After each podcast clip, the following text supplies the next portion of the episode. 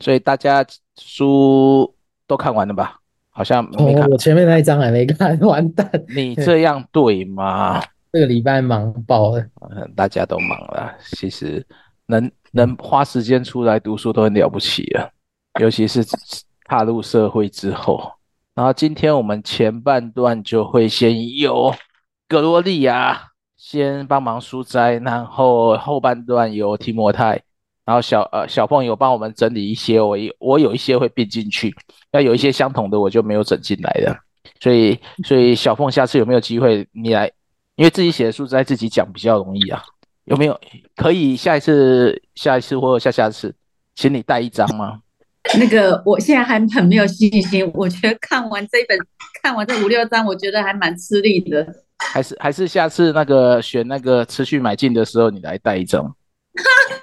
这个我更没有信心了。好了啦，不要整我了啦，快点来。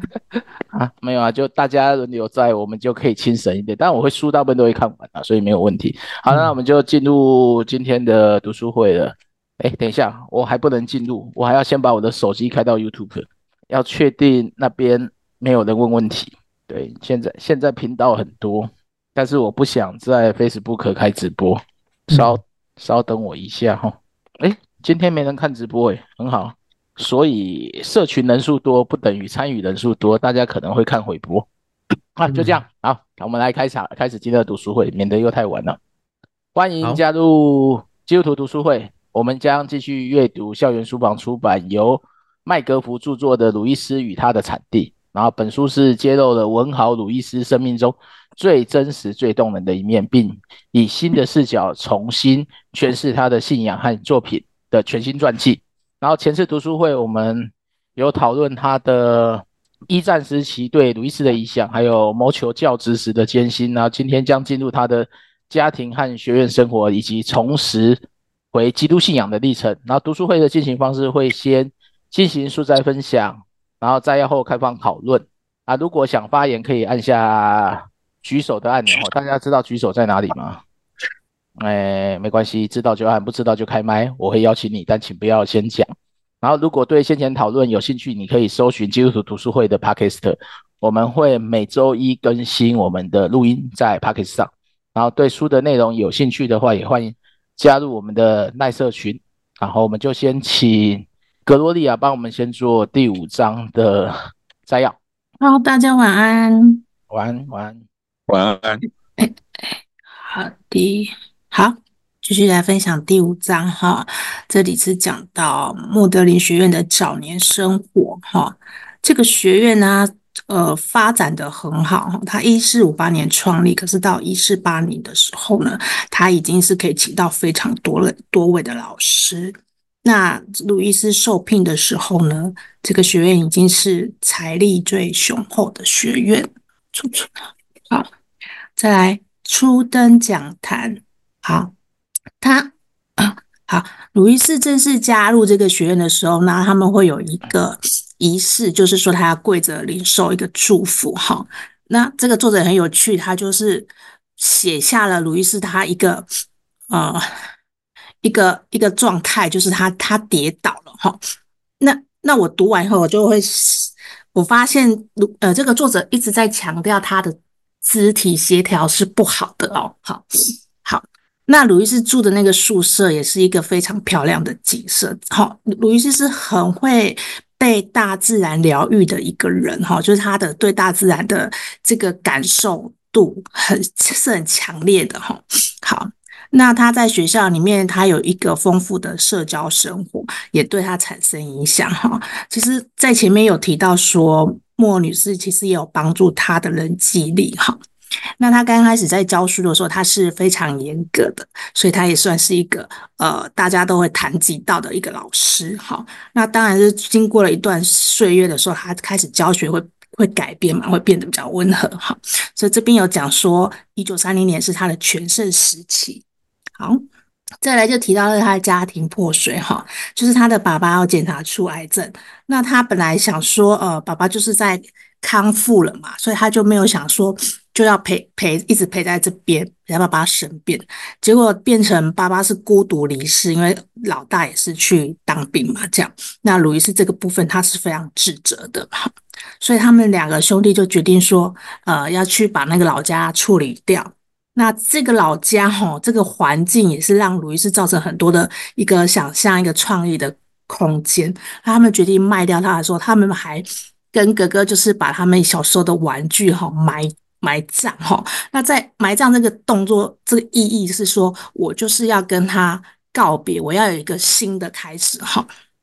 那呃，他的学校宿舍里面也有提供他一个很棒的一个室友，就是刚刚有提到说，呃，大自然。大自然对他是非常有强烈的影响力的。好好，接下来爸爸对他的影响，哈，就是我们可能会刚开始会认为说他跟他爸爸关系好像很不好，但是他到最后的时候，他呃有很多用书写的方式去反省他对他爸爸的态度，哈，呃，我觉得他对他爸爸关系是非常软弱的，可是呢，这个软弱在他带到信仰里面的时候，他。他跟神连接的时候，他其实是很平静的。其实我觉得在呃信仰上他，他呃他没有很多的去提及说他跟他父亲关系是怎么样的一个转换啊。但是我想在信仰上他是是有得着安慰的。好，小叶，OK，好。那因为爸爸跟妈妈都离开了他们嘛，所以他变他跟他兄弟两个人，他们需要有一些改变，人生的一些改变。好。那他就是想要把他小时候那个小绿色的那个房子感觉啊、回忆啊找回来，所以他就想了一个方法，就是说邀请他哥哥跟他一起来住。那我们知道鲁伊斯他是跟莫女士是是在一起的嘛？那他这个决定呢，莫女士也非常喜欢，也非常同意，所以呢，他们就呃决定要再买一个大一点的房子，好，他们就住在一起。好，那在前面的。里面呃，书里面就有哥哥就有提到说，呃，这个莫女士就会常常要求鲁伊斯去做一些家里比较出众的工作，她不喜欢。可是她发现鲁伊斯是喜欢呃被莫女士这样子要求去做这些工作的哈。因为刚刚有提到的话，其实是一个呃肢体协调不好的，可是可是他却愿意在这个家里面去做这些出众的工作，好，好。那他们，哎，等一下，等一下，好，那那那他们去，他们这样一起，其实他们没有血缘的人住在一起，所以他们都会去，呃，当然有一些约定嘛，约定要谈的，比如说哈，这个房子最后就是归这个莫，然后他们两个兄弟就是一直可以到死都住在这边。那他们这样住在一起以后，他们其实对他们都是彼此是非常加分的哈。这个我是在网上找到的他们那个照片，那我找不到那个小丽的时候，想要对比一下哈。这边这个看起来是很棒、很漂亮，然后景色也很好。那在这个房子的后面是有一个呃小森林，那也有人提到说他路易斯都会去那边呃散步啊，然后做一些大自然一些嗯自然自然生态那种灵修的，然后是对他也是非常有加分的这样。好。接下来要讲到他跟托尔金的感情，哈，他们有很多的共通点。我觉得神很有意思啊，还会把一些跟你很像，然后又又可以呃呃谈很多深入的东西跟你放在一起，哈。比如说他他他这两个人，他们就是喜欢文学。然后他们是可以对彼此的作品提出不同的想法，哈，有的人是不接受嘛，但是他们两个是是可以的。那他们也参与过战争，所以他们有一些情境，他们是呃可以互通的，哈。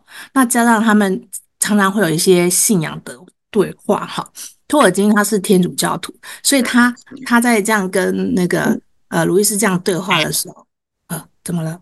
跟鲁伊斯这样对话的时候，结果。那个呃，鲁伊斯他最后他是他是回再回到圣公会嘛这个体系里面，那托尔金就对这件事情有点吃味，他就觉得哎，他期待他是回到天主教这边了，好，所以我觉得这这两个人真的还蛮有意思。那那他们两个感情越来越深，然后最后是呃彼此互相成就的两个人。好，那我有提到就是鲁伊斯就是他给他的小读者回信啊，他说说，呃，为什么我会成为一个作家呢？他怎么说他自己？他就说他就是一个呃笨手笨脚的人啊，因为你我们之前有提到说他体育不好，那体育不好可能就是呃变成是考牛津的一个一个坎一个阻碍这样子，然后他就是呃四肢啊协调什么都不好的人。但是他就是因为他可以握笔写字，所以他可以成为一个作家。我觉得他讲这句话真的很有意思。他把自己呃非常深入的了解自己的状态，把不好的东西呃转化成是他很强的一个一个一个一个武器，这样哈。那那我们前面有提到说他他不是请人家帮他打字论文吗？啊，他又跟他爸爸抱怨就说哦，别人打字打不好，然后又很贵。那我有找到资料就说，因为他不会打。字就是他的那个肢体协调性是很差的，这样子哈。然后呃，字又写的可能人家也看不懂什么这样。可是这一些全全部都没有变成他的阻碍，反正他的祝福，让这个鲁伊斯变成一个很伟大的一个文学家这样子。好，以上。嗯，好。所以你觉得他这样的生生，他这样的成长过程跟家庭环境，什么让你印象最深刻啊？你这样读过来第五章。他的呃家庭呃，就他他他处在一个呃自然环境非常好的，然后他们家里的空间给他很多很多的想象的想象力哈。那他呃妈妈很快就走了，爸爸是呃大家对爸爸的情感上是非常呃很矛盾的。可是这一些哈，就是是上帝把一个人放在这样的位位置里面，其实他慢慢慢慢他他在人生的那种反省当中，这一些都会呃。转化他，让他会想说，呃，虽然他以前不懂，他慢慢就能理解，慢慢的会呃改变他很多，让让他的那个人生的那个呃丰富度是增加的。比如说，呃，他跟他哥哥的感情啊，跟他爸爸后来去反省一些信仰的部分，还有那个莫女士的出现，所以就会一直在造就他人生和人生的每一个环节。嗯，好。我觉得在这一章，其实给我感觉他比较，就鲁伊斯他比较想重塑一个他理想的家庭，所以他会去希望哥哥回来，希望他们可以一起生活，因为这是他从小思想跟奔波嘛，就是在上次上礼拜读书会就有提到的嘛。因为鲁伊斯其实他是一个，呃，受到不断分离，然后搬迁，甚至直到他最后父亲过世嘛。他都是一个处在一个，呃，算是无法被满足亲情的一个状态下，所以我会觉得他在整个这一章第五章，他的重点就会变成他期待把一个家建立起来，就算是他辛苦一点也好，或者是说他们大家一起建立一个家，就是他哥哥出钱嘛，莫尔女士出钱嘛，然后他自己出钱嘛，把一个他的家庭建立起来，这是我觉得他在。在这个成长环境当中，到这个时间，他才能满足到一个呃所谓的安全堡垒嘛，就前面讲的安全堡垒。好，这边大家有没有什么呃特别印象，或是有特别深刻的地方想帮忙补充的？可以开麦来讲。嗯，呃呃，我觉得那个呃呃，觉得呃，我们这本书是那个路易斯和他的产地啊，那那个。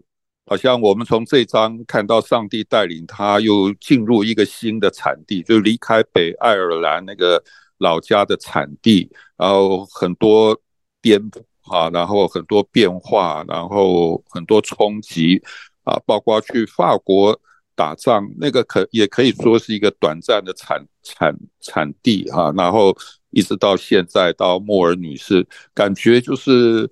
我不晓得讲讲对不对？我觉得这个这位女士对她来说就是一个比较一个安可以靠航的一个安全的一个港湾哈，就是说啊，她经过这么多的事情，好像呃旧的港湾原来的那个港湾好像不见了啊，就是说那个妈妈离开以后，我记得她不知道在哪里，这本书上有讲，就是说以前妈妈在的时候，她觉得她的世界好像是活在一个广广大的那个大陆的那个陆地上面啊。那妈妈走了以后，那个陆地不见了，木木这整个大的陆地不见，变成一片海洋，然后中间冒出一些岩石啦、小岛这样，他他整个生活的处境瞬间变成这样子的一个情境啊，这实在是这样很难去体会是这么大的一个变化。但是感觉摩尔女士好像提供他一个新的大陆啊，他可以稳定靠航的港湾，好像那个又有找到一个新的大陆在牛津啊，就是他。呃，要在这里发展的地方，啊，好像有一个稳定的港湾，让它可以靠航，那么一切可以很顺利的，呃呃，重新开始，哈，觉得呃，好像很多事情很美好啊，这样子。那我想，这应该也可以算是他的上帝给他带领的一个一个新的产地啊，他一样在这里酝酿他，呃呃。不同的性格，不同的想法，哈，这也应该也是非常宝贵的一种产地啊。当然，也包之后我们会看到他到了牛津进去以后，变成教职，又有他的宿舍，又有图书馆啊，这些等等，还有一些新认识的朋友，包括托尔金等，这可能又进到下一个阶段的产地啊，让我们一直到最后有一个上帝所创造的一个。一个新的这个路易斯呈现在我们面前，这样，这是我的感想。好，谢谢。还有没有人要补充的？这个路易斯变化成长的环境，经历的他的生产环生产空间。其实他每一个时地方应该有他的作品，只是我们、呃、很多我们还没读过的，因为我们大部分读的都是回归信仰之后的作品啊。好，还有没有要补充的？如果没有，我们先把下一章一起讨论完，再来做一起讨论。没有吗？嗯，没有，我们就先先第六章。好，我看一下第六章。第六章这里其实应该延续它前面的第五章。第五章它其实主要用两本两本著作来讲它的那个两本著作来讲路易路路易斯路易斯的的生生命。历程，或者说他面对他内心的一些问题，这样子。那嗯，应该说，如果从一百四十四页到一百四十六页做就做，可以作为他下一章的那个引言。就是他有他有三，他用了三本书嘛。麦克福这边用《我怎么成为基督徒》，然后跟呃，比如说它里面有一篇文章叫《论赦免》嘛。那他反正就是在强调说，如果他认为自己罪不可赦，但是还是得接受饶恕的时刻来来到嘛。那他就承认说，呃，人软弱的必要性这样子，就是说人是软弱的这样。那还有下一本也蛮重要的，也是五六年写的书叫《裸言》，然后他认为说，它里面，诶，它的主题就是说，认识自己这件事情是很困难的。然后他就是借用那个丘比特跟赛姬的神话。然后再讨论，在讨论这件事情，这样子。好，那这两个跟这两本书跟下一章有什么关系呢？那其实就蛮重要的。这两本书它其实有点在牵涉他为什么会，诶，他为什么会成为归信者这样子。好，那当然，一九二零年代的时候他是无神论者，这是不用不用去怀疑的。然后。但是这里呢，就是说麦克福他把焦点移到一九三零年代，他在面对就是内在的挣扎，就是赦免与否这件问这个问题，然后再加上说认识自己这两个，就是一个很大的状态吧，内心的一个状态里面，然后他需要找到一个，就是说到他到底在什么样的时间点去切入基督教信仰，然后在这里麦克福就把。就转向他的一九三零年代这样子，那当然二零三零年代到二零到三零年代的时候啊，就是有几个，他就前面在讲英国文坛的宗教复兴嘛，那就从那个 Evelyn Waugh，然后他公开信仰基督教开始，然后呃就开始这段时间就陆续有作家开始寻求信仰，然后公开归信这样子。那当然，二零年代大家比较熟悉的就是柴斯特顿，然后跟那个 Graham Green，然后还有另外一个是那个 T.S. Eliot。那呃，路易斯他就蛮符合这段时间微信的模式。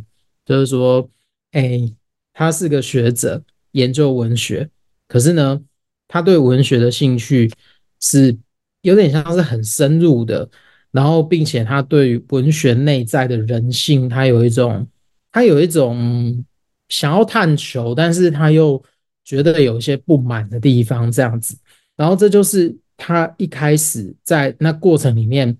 他就发现说，基督信仰它有一种呃理性，跟他跟一种想象的那种魅力这样子。那当然，这过程当中那个整合到底怎么办？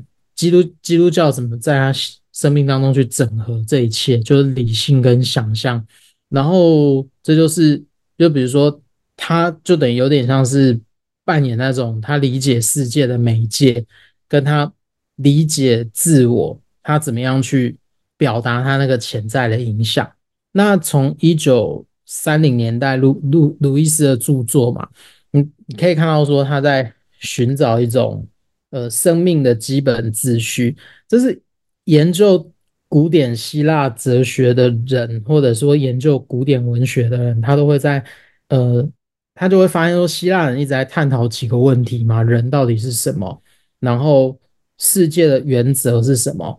然后这我我在那边写了一个希腊文叫 arche，arche，它那个蛮蛮难解释的，但是就姑且当成是一种原则，但是它有更多的含义这样。那所以鲁伊斯他就发现说，在西方世界嘛，他经历第一次世界大战以后，他其实已经那种对于人性的认识、理解还有原则，他其实都已经都已经崩解了。然后他急需要一个东西把它。急需要一个想法把它整合起来，这样子。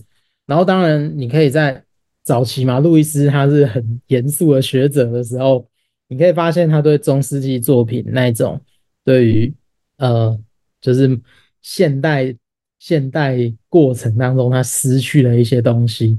呃，路易斯尝试透过中世纪作品的讨论，然后他渴望把这这个。这个秩序跟原则，把它找回来，这样子。那当然就在麦克福又更更早的推向他一九一六年，就是第一次世界大战结束以后，或者说战争期间，大家前面有讲到说与现实缔约嘛，就是说他画出一条界限，然后那个界限是他可以把自己跟现实的残酷隔绝那条线。可是呢，他发现这段时间。他这么做，他是没有，鲁易斯没有办法真的阻止这种更高的力量向他逼近，就是那个现实的残酷会不断的跨越，就是说使他难以维持那个心灵内在的平静这样子。然后他会觉得说他的中心已经快要分崩离析这样子，然后他自己没有能力对抗这种事物，所以呢，就前面有提到说他的一九一九二九年嘛。他就成为最不情愿的归信者，就是他的文章里面所写的。然后，可是呢，麦可福在这里又提出了一个很有趣的讨论，就是说他指出鲁伊斯归信的期间嘛，有时候因为鲁伊斯是一个，就是说他严格划分内在世界跟外在世界的，因为他内在跟外在有一条线，再加上他自己这个人不擅长记记忆时间，所以呢。他一九二七年，他没有写日记的时候，呃，他的时间感，他的时间，他自己自述的或自传里面，或者是他信仰作品里面写的时间，大部分都只是参考用的这样子。所以呢，呃，他自己实际对时间的感受跟跟事件发生的时间，他的记忆跟他的感受是不同的。所以呢，麦克福就提出了。他在读完所有的一手资料以后啊，他反而觉得鲁伊斯重新认真参与信仰的时间，他不是一九二九，而是一九三零年。那当然，他的立论就在于说，不是一九二九年他父亲过世嘛？可是他看不到路易斯在这段时间里面，呃，就是说他对他父亲有任何新的想法，或者是不一样的不一样的事，那反而就是。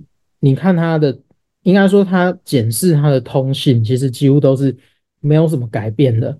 那直到了一九三零年代的时候，他跟他的密友，就是那个格格里夫斯跟巴菲尔的通信里面，他就开始出现了，呃，他就开始讲述他父亲过世的那些事情，然后他有一点点他他他的改变，然后另外从这些通信里面呢、路易斯慢慢讲出他上教堂的习惯，其实是从一九三零年代开始，一九三零年开始，可是呢，呃，他上教堂只是。他意识到了现实的这个问题，跟他内在的世内在世界的冲突，他必须要找一个方式来解决。可是呢，他明确的委身基督教，就是在这段时间之后。那接下来就提到了，就是后面的托尔金嘛，那就一九三一年的九月。那当然就是说，麦格福如果用历史神学的角度来看，路易斯他的归信啊。他等于是一种理性的、理性的相信，因为他现实世界他没有办法去解释嘛，然后所以他在阅读、跟思考、跟反刍的过程当中，他就开始，他就开始，呃，就是回归到基督教信仰这样。那当然，他就讲了一次说他跟托尔金还有那个那个戴森的长谈，然后就是他们就。就在就他们的专业，就是隐喻跟神话的本质在讨论这样。那当然，在这段对话里面，就托尔金就认为说，鲁伊斯他他的他的他比较大的优势，后他在解读神话的时候，他带入了很多想象力丰富的事物，然后并且他期待这个开放性跟他后续的那个感受，然后他这种这种特质同样也适用在。阅读新约圣经这样子，那鲁伊斯他曾经说过，就是说那个神话的实实神话是一种实实在在的发生过这样子。然后当然这里就是说我们在思考大概二十世纪初对于神话的观点的时候，那个那个鲁伊斯他带出了另外一种不同的想法这样子。所以呢，就是神话是一种基本传达基本法则的故事。然后来告诉听众，那个故事背后有一个深刻的世界，对于世界的观点或者是一个结构这样子。那所以对托尔金来说呢，理解基督教，它就是比真实理解基督教意义，比起它的真实性更为重要这样子。因为，哎，这个可能会扯太久，但是，如果以当时候的对神话的想法，他认为神话其实就是一种怎么讲？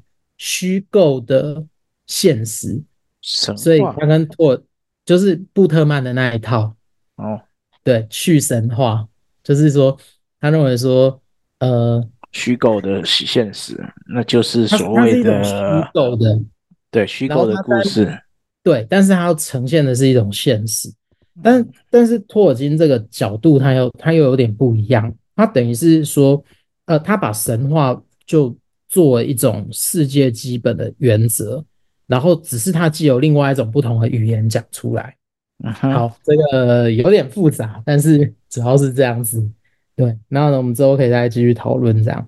OK，然后从此以后，路路易斯可以就就就这个观点去整合很多零碎的事物，然后所以呢，他将他的理性跟他的想象就会在他对神话的理解这件事情上结合，所以呢。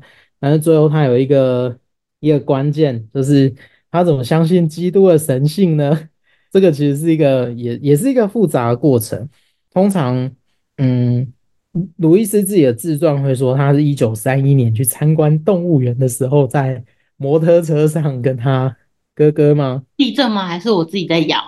我不知道。啊，有地震。哎，对不起，我没有开关静音。哦，那没关系，你现在关还来得及。好，继续。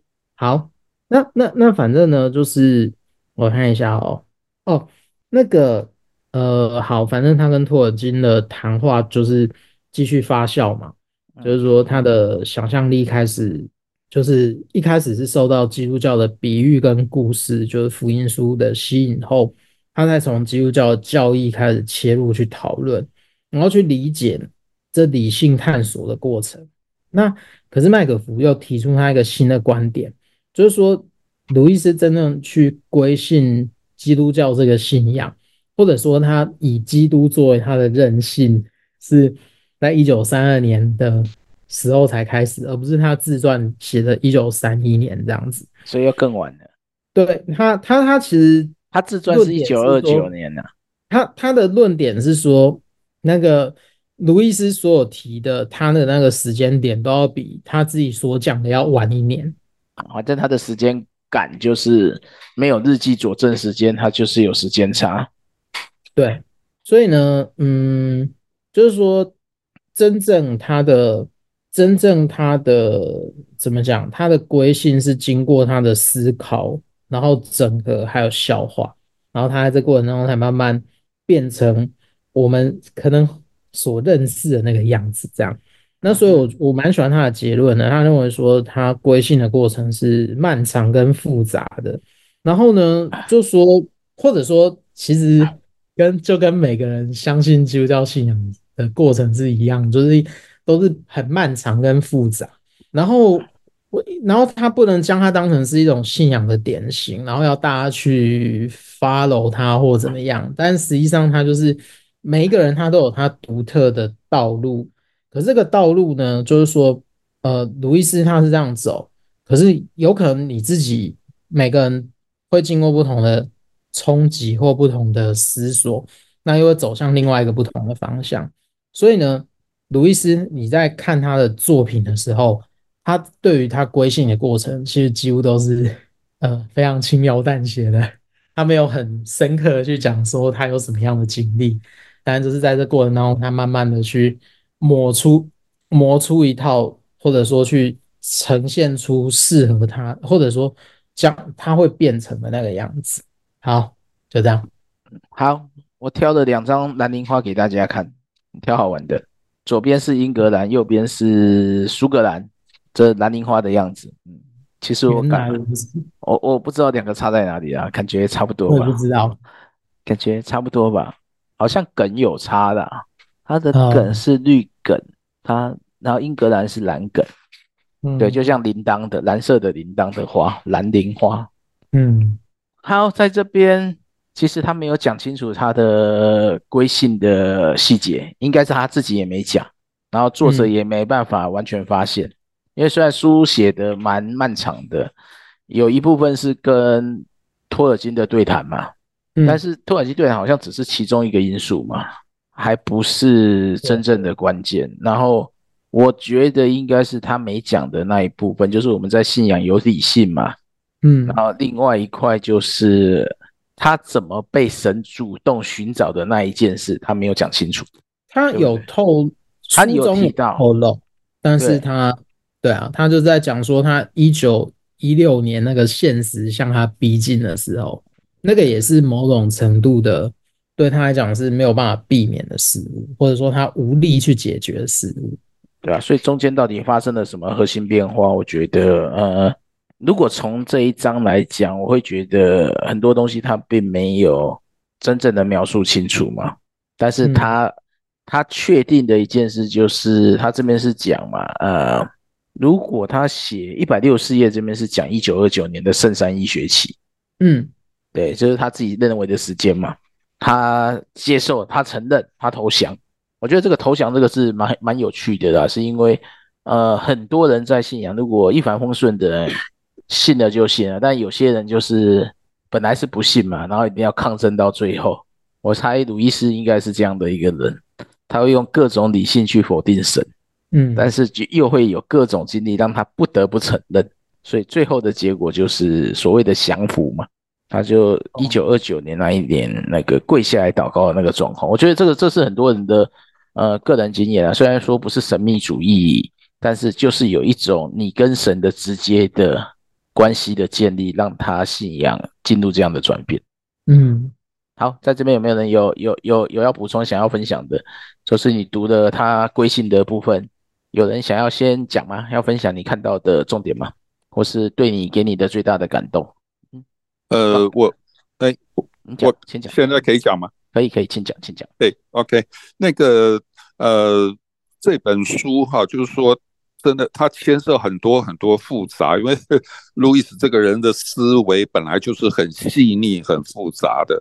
那这个超过一般人的感受。那呃，这本书也没办法，就是麦可夫也没办法讲的那么细。但是我是觉得这本书里面呃引用的有关 C.S. Lewis 的自己的写的自传，就是最多的就是这个《Surprised by Joy》这本书。那这本书里面，我感觉就是说他有蛮细腻的交代，就是说。呃，特别是他的信仰，整个漫长的过程，整个的一路跌跌撞撞，然后最后怎么啊、被神抓住啊？就是说，他以为是可能跟我们所有人一样啊，就是我找到了，我找到了啊，找到上帝，找到真理什么，但是慢慢发觉是我们被上帝找到，所以那个。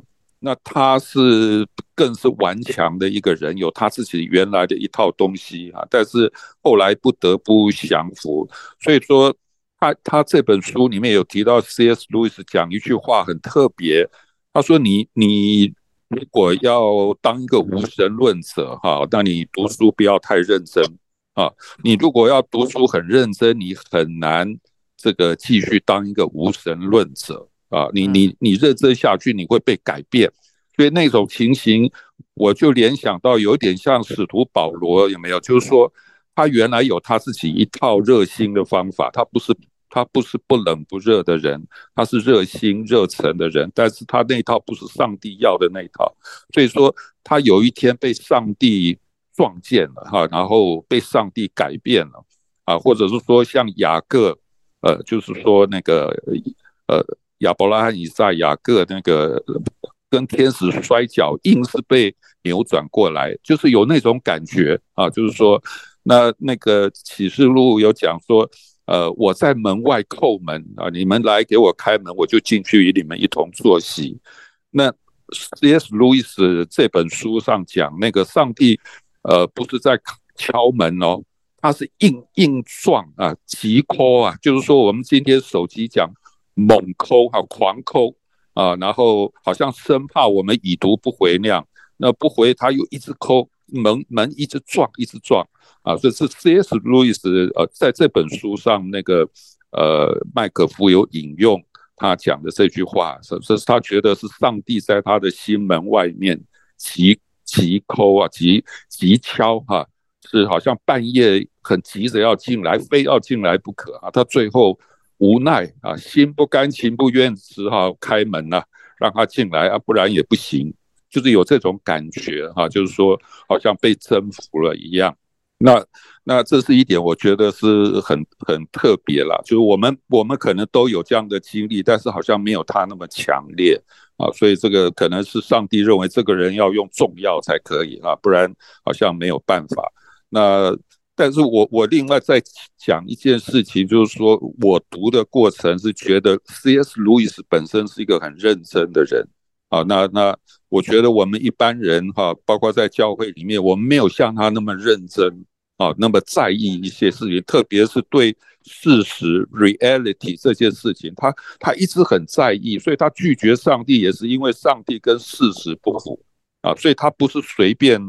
拒绝上帝，随便说当一个无神论者，觉得这样很流行，而不是这样，因为上帝与事实不符，所以他很在意这个 reality。啊，最后是因为上帝让他看到一个新的事实，啊，这个事实比他所想的事实还要真实的真实，啊，所以他不得不降服这个新的事实。那上帝没有说不符事实，而是上帝的事实比他看到的事实还要真实。所以他不得不降服，所以我我看了这个这一这个过程，觉得呃很感动哈，就是说他他这样认真的寻求啊，那寻找的就必寻见，叩门的上帝要给他开门，那他真的是叩了很久，寻找寻了很久啊，但是这个过程并不没有。白费啊！那反观我们觉得，我所或者我侧面看到或者所经历教会的我们的传统，比较没有那么在意 reality 事实，事实怎么样？我们没有那么在意，我们在意的比较多是灵不灵啊？就是说我祷告，我有什么需要啊？我我生病。啊，或者是说我缺钱，我找不到工作，我我找不到感情的对象等等一很多问题啊，找不到房子啊，赚不到钱。那祷告以后灵不灵啊？灵的话就会信啊，如果不灵的话呢，啊就信得很勉强啊。所以我们比较我们的传统比较多，我侧面感受到是心里大多数人心里在灵不灵这个灵验主义，呃，深埋在我们的教会传统里面。但是路易斯他完全不是这样啊，他他不是什么灵不灵，而是 reality。这个事实到底是怎么回事啊？这个世界的事实怎么？我们我们生命的事实是怎么回事？那今天上帝让他看到真正上帝的事实是什么样的事实？比一切还要真实啊！那个是死亡没有办法摧毁的事实。那。那我想，这个是真正征服那个路易斯一个，当然很多原因了哈，但但我想这个是很重要的原因之一。这样，这是我的领受。好，谢谢 Rocky 的分享。对，确实他是很认真的。我觉得他这个认真的过程，如果我们有有机会更细部了解，应该更好。这应该是说我如何我如何归信基督教那本书嘛。好，还有没有人要补充的？有没有人想？补充今天书籍读到的内容，没有，我们就请格罗丽亚来讲了哦。格罗丽亚在家吗？在家啊，要讲，你要我讲？来讲讲看你读这一章有什么想法呢？他的归信、嗯、你觉得如何？其实我很想要去找说，到底他朋友跟他讲了什么，以至于他可以这么如此的转变，这样子那么戏剧化的转变。但其实这个资料真的很有限，其实都没有找到这这相关的。你有没有去找英文资料？那英文没有那么好，因为他是英国人，所以应该有机会找到。对，可是这可能可可能也读读不懂的，就是非常的神奇戏剧化，然后就这样子变成一个护教学家。就是呃，蛮想知道到底发生什么事情。那可能就也像他讲的啊，就是他自己谈的很少，然后作者也可能呃也没办法说再再深入什么，就变成是一个很变成一个很奥秘的事情。但我想他他可能也是想要说什么，也可能也说不出什么，所以他才会在写这种给孩子这种这种信仰的这种故事啊。我我是这样联想的啦，就是他可能也想要跟孩想，嗯，我我我想说信仰，我对我来讲呢，我我们是因为我们是家族，所以我觉得信仰可能在很小的时候，在小孩子的感受可能会比较比较有趣，也比较呃呃怎么说？怎么说？比较小，呃，我不知道这有没有是从小就是在教会里面长大的，你就说啊，就是、说你的个人感受就好。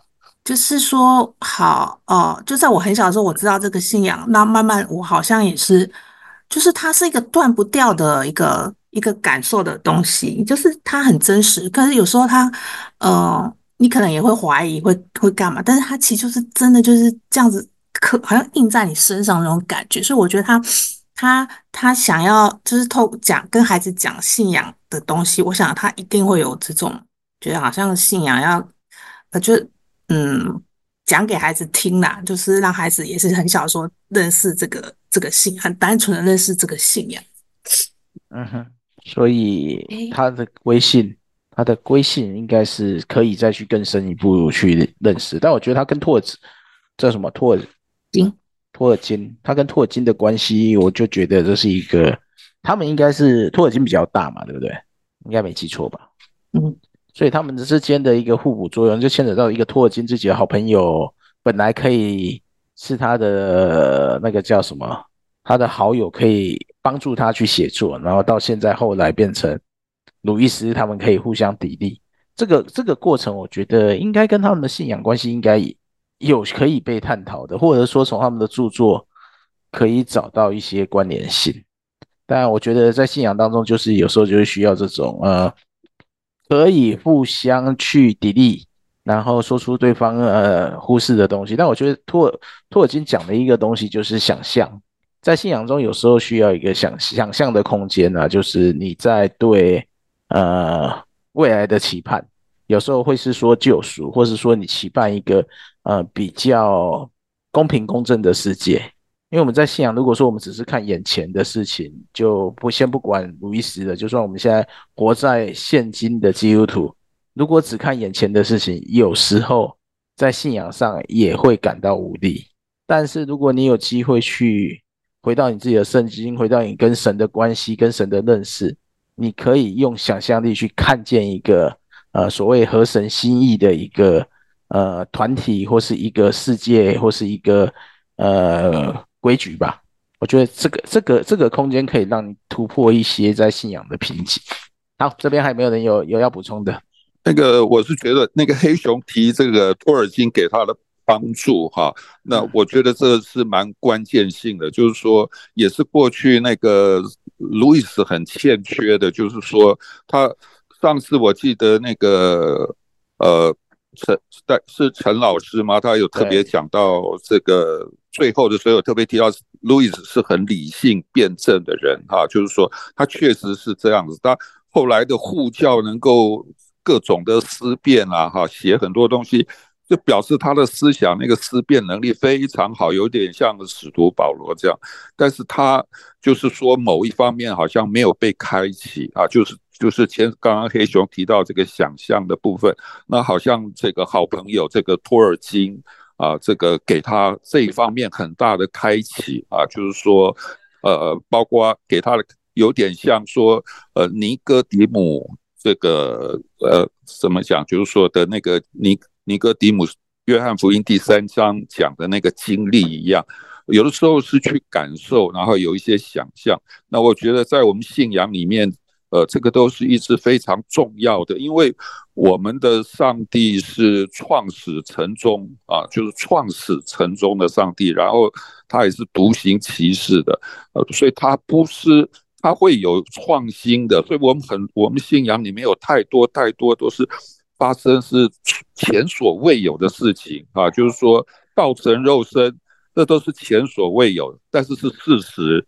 那么，耶稣从死里复活也是事实，将来我们也要从死里复活也是事实，但是都是前所未有，所以我们没有办法用那个既有的理性经验去去模拟推演这个东西，因为上帝都是在既有的世界创新的事情，所以如果是新的，是前所未有的，而我们怎么用既有的经验去理解这个？有时候就需要有一个信心的想象。啊，因为，呃，这是过去所没有的，就是说新约的事情是旧约所没有的，不然它就不叫新约啊。所以说，包括旧约很多事情也是过去没有的，从来没有过的啊。所上帝就是在我们人世间做这样新的事情，而是前所未有的。但好像用神话来解释，但 C.S. 路易斯很强调，就是圣经里面。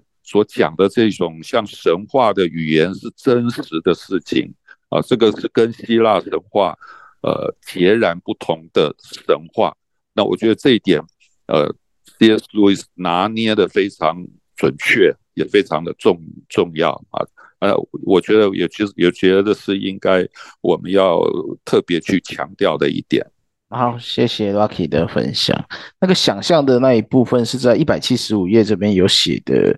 比较清楚，就是彻夜谈谈的有戴森跟托尔金嘛，然后里面讲到的一个关键就是中世纪的作家巴尼奥雷焦的一个波纳文图所说的走向上帝的心灵旅程的最后一段路，因为这边就是帮助他从理性转到想象力，去明白呃所谓的上帝的，也是应该是说信仰的意义啊。所以他才开始。哪一页？你讲的是哪一页？一百七十五页。我好像有看到这一段，但是那一段翻译我觉得好像过不太顺。那段翻译很对，没错。但是我大概知道他要讲的就是不是理性的知识，而是上帝存在本身的意义。但他整个翻我都念不顺。没有，因为他有好几个。因为我觉得中世纪有很多作家叫这个名字，他不知道会不会是我以前读过的。这个什么巴尼哦对，先找这个作品吧，波纳文图啦。这个这个他是一二一呃一二二一年一二二一。年的嘛啊，那个 Bonaventure 呃，Bonaventure，哎，叫之。他他那个他讲的是一个 journey，就是那个旅程啊，of the mind to God，就是心里的这个走向上帝的旅程吧。是大概是这个也也是神秘主义的一环呢。Yeah, yeah，对啦，所以他有有点像是进修那个呃，哦，那我搞错了，不是那个罗马哲学家，不是不是十三，他是那个十三世纪啊。那个什么波纳文图拉，那个国中国的翻译叫波波纳文图拉，他讲的就是神秘主，他讲的就是中世纪的神秘主义。所以是因为这一件事，我觉得这就是说我们以前之前我们读书会有有聊过嘛，就是个人的知识之外的神秘经验，他在这一块理解了所谓上帝存在在他生命中的意义。但这个我觉得要要白话文讲，或是说要用一些呃普通的说得懂的，好像也有难度，因为这其实是每一个人为什么会信主走到现在的一个关键原因。不然其实要离开信仰，没想象中难呐、除了像那个格罗利亚，因为家族的关系要离开，有一点那个呃拉扯力以外，不然一般人其实进到信仰，如何坚持到十年、二十年或是一辈子，他本身一定有一个他。没办法随便放掉的一个关键因素啊！刚刚小凤是不是有要补充什么？我刚有看到你开麦，我没有要补充，但是我觉得我在读这个书的时候，在读第六章的时候，我也我也是一直在这个他他所谓的想象跟真实，我真的就是看看不懂。其实这本书我觉得我读起来是有一点吃力，因为我觉得它旁枝太多了。对，然后但是我觉得刚刚黑熊补充的很好。就是那个想象力，呃，可能那个东西现在没有发，还没有出来。可是基于刚刚刚 Rocky 他有讲到信心，然后那个想象，然后出来的时候，你好像就是可以看到那个世界。我觉得如果我们就是刚刚你跟 Rocky 这样子，我就觉得我比较能够理解这一段。另外一个是我在看第五章，应该是第五章哈，我如果没有记错的话，有一个地方。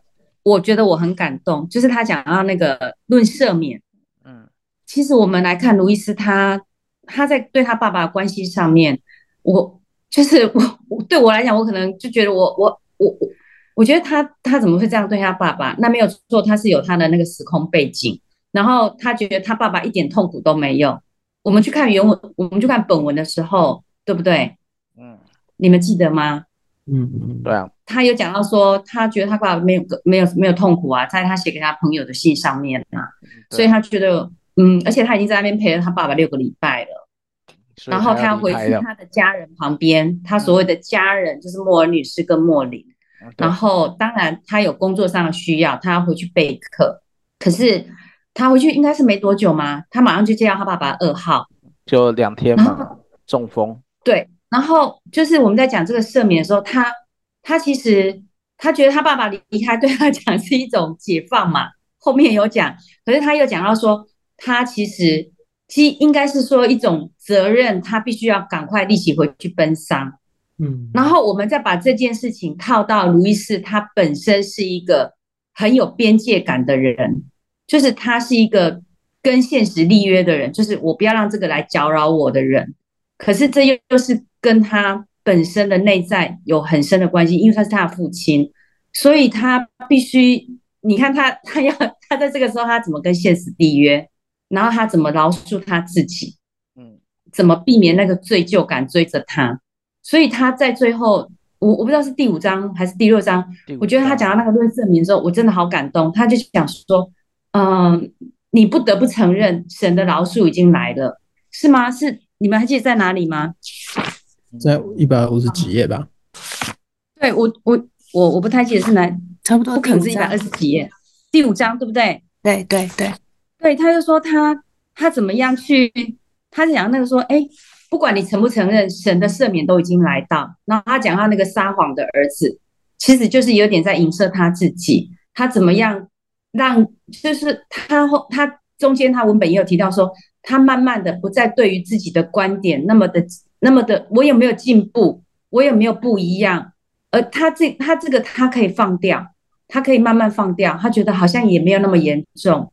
就是我觉得这是他他的那个改变。然后他讲到那个老鼠，就是哎，你看他他他跟现实立约，然后他不要让这个扒的他，然后到他他最后他一百四十六吗？哎，对，做一名基督徒意味着赦免那不可原谅者，可能他也要经历赦免他爸爸，因为他爸爸不能理解他那么小，必须要承受那个分离，然后而且他神也已经赦免他对他父亲的这种情感上的疏离。对，然后最后他在讲到在裸言在牵牵涉到这个这本书的时候，他又讲到说认识自己的困难，所以有时候是要揭开自己内心深处，面对自己里面的时候那个困难。嗯，对，我觉得这个是我我读这本书我自己很感动的地方。哦，就这样。这个饶恕跟赦免，对，这应该这应该就是他讲的一个被逼着走的一个过程。一九二九年开始。所以他自己的认为是一九二九年，也不见得错哦。嗯，好，那这边还有没有人有要补充的？要然后我觉得他的他讲到那个时间的问题呀、啊，我觉得每一个在帮别人做传记的人，嗯，他手头上的资料其实都是跟别人一样的。对。然后他，我我自己，因为我在在在做这件事情的时候，我一直在想说，为什么他一直在强调一九二九、一九三零、一九三一，然后反复的。论证我自己的感受是，我觉得每一个每一个要写你，因为你已经有很多人要跟你 PK 了，你必须要讲出一点你跟别人不一样的东西，你这本书才有一点价值感嘛。是，所以我我后来在读第六章的时候，我自己这样反复读，我觉得他是花很多时间在论证，比如说他前面就铺梗说，呃，路易斯是一个记忆不是那么好的人，然后他哥哥也是这样子讲他的。所以在后面到第六章的时候，他就这变成是我们心里都已经知道他是这样。然后，嗯，对，我觉得他是有一点说，哎，我这本书跟别人不一样的地方，是我找出了时间点可能有的一一个错乱这样子。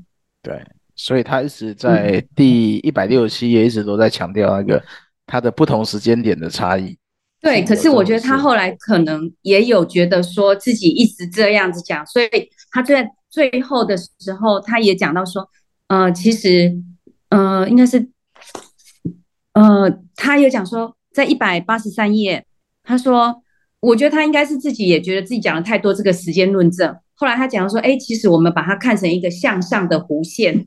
对，对，我觉得他这个讲法比较，嗯，好，拉回来这样子。对啊，因为因为信主这个过程不是。嗯不是像想象中说，你一信主就隔天就变了一个人了。他是在你整个人生过程当中不同经历去调整。可能他到后来跟托尔金之后，他会把那个本来他质疑的部分找到一个解答，因为那是他无法透彻的东西。我觉得这个应该是过程啊。一直强调他哪一年归信，我觉得很很难去判断啊，除非我们去判断说他哪一年受洗算了。嗯，对。然后就是我觉得他那整个的铺陈。还有他走到那个时刻啊，他坐在摩托车上，然后他突然就灵光乍现，他就突破了那个呃基督论。我觉得那个也蛮特别。我觉得我们也都有，就是好像就是在某一个时刻，我就是知道基督是真的，基督就是上帝儿子。你跟他，那你问我说为什么？可是我也讲不出个所以然来。可是我只能跟你说，我就是信。我觉得那个有一点点像是。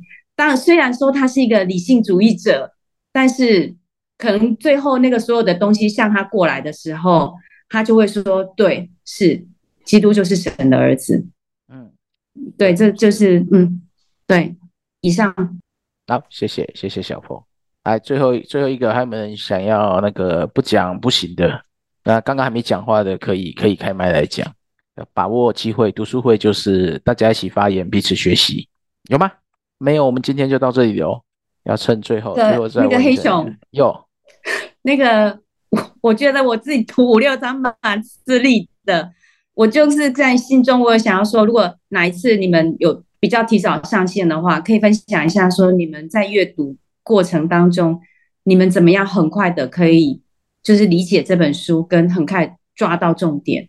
就是下次有时间的话，OK。如果如果我们可以提早开啊，但是我们没有所有重点都知道了。这边我们在这边真正的文人只有那个提摩太啊，他读的书比我们多多好几倍，所以他可以串很多东西。我稍微也有在读，但是我不是在这个相关的。不过我们可以提早提早上线交流，没有问题。如果我们那个大家都提早到的话，因为我们今天其实也是很赶，我们是吃完饭就赶快来上线的。辛苦了，辛苦了。因为我们今天也比较晚吃，我今天动作很慢，所以弄到我们是自己煮来吃的啊，对。所以今天稍微晚，我们等一下还要洗碗。我们刚刚吃完的东西都还晾在外面。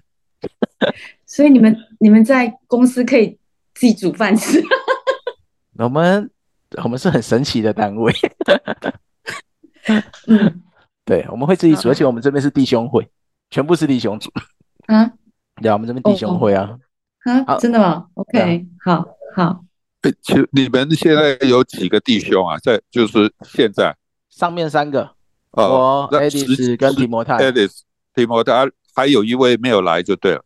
今天今天没有啊，这我们平常就三个人啊，平常就是三个嘛，哈，一直都是三个嘛。对，我我们未来希望有一天我们直接共麦，这样子我们就不用分办公室了，因为我们现在没有好的麦克风，所以没办法一起讲。但我怕，对，就那个会有回收，所以我们就分三个办公室。但我们之后是想买一买一个那个。好一点的麦克风可以让我们三个直接互相补充，因为有些是有些是他想到，有些是我想到，然后最后当然还是希望大家能开口说话的时候尽量说，因为不代表我们懂得比较多，甚至我们整理出来的资料也不代表正确，所以有补充的话，当然欢迎大家补充。OK，好，那我们今天就到这边，然后下一次就是七八章，七八章就是这本书的大概一半了。所以我会请大家想一想，下一本书要读什么，可以在耐社群里面去推。那下一版我们我们是先读软性的信仰书籍，因为这本其实还算有点硬了，所以大家可以推荐一些软的。然后上次讲的那个圣经书目疗法是可以考虑，它是一个不错的书，但是它很方法论，所以不是那么活泼的书。所以如果你们有想要看什么书，可以在那群。贴出来，然后我会办一个投票，因为我尽量抓两周以上让大家准备书会比较安全。好，所以那今天今天就到这边了，还有没有要补充的？等一下，我刚我刚想到一个东西，就是要补充，赶快。那个神话，那个我神话那个写讲的太难，应该这样说，那个呃，我用更简单的讲法来、嗯、来来来讲这来讲这个想法，就是十九世纪大家对于那个。因因为德国的那个叫什么，就圣经批判学嘛，然后跟文学界对于就是反正经典的这种这种反反应嘛，或者研究或者诠释，所以他们就会叫说，他们就会觉得说神话是一个，因为因为理性主义的关系，他们会觉得神话是一个呃象征吗？就不可以，就就是你对于理性是完全抵触的，然后真实的东西。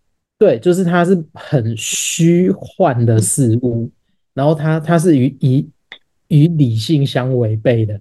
可是呢，你到了路易斯跟那个托尔金的那个对谈，他们是以神话为中心嘛，他们其实就是把那个观点扭转过来，就就赋予神话这个词正面的含意涵，就是。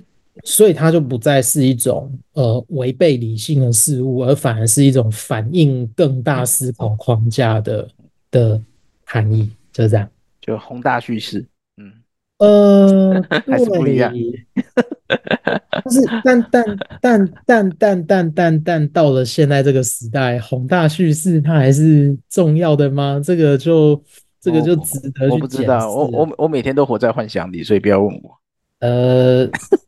这个不要问我这个，不要问我这个社会主义者。那没有，我是幻想主义者哈，我在活在虚虚拟世界。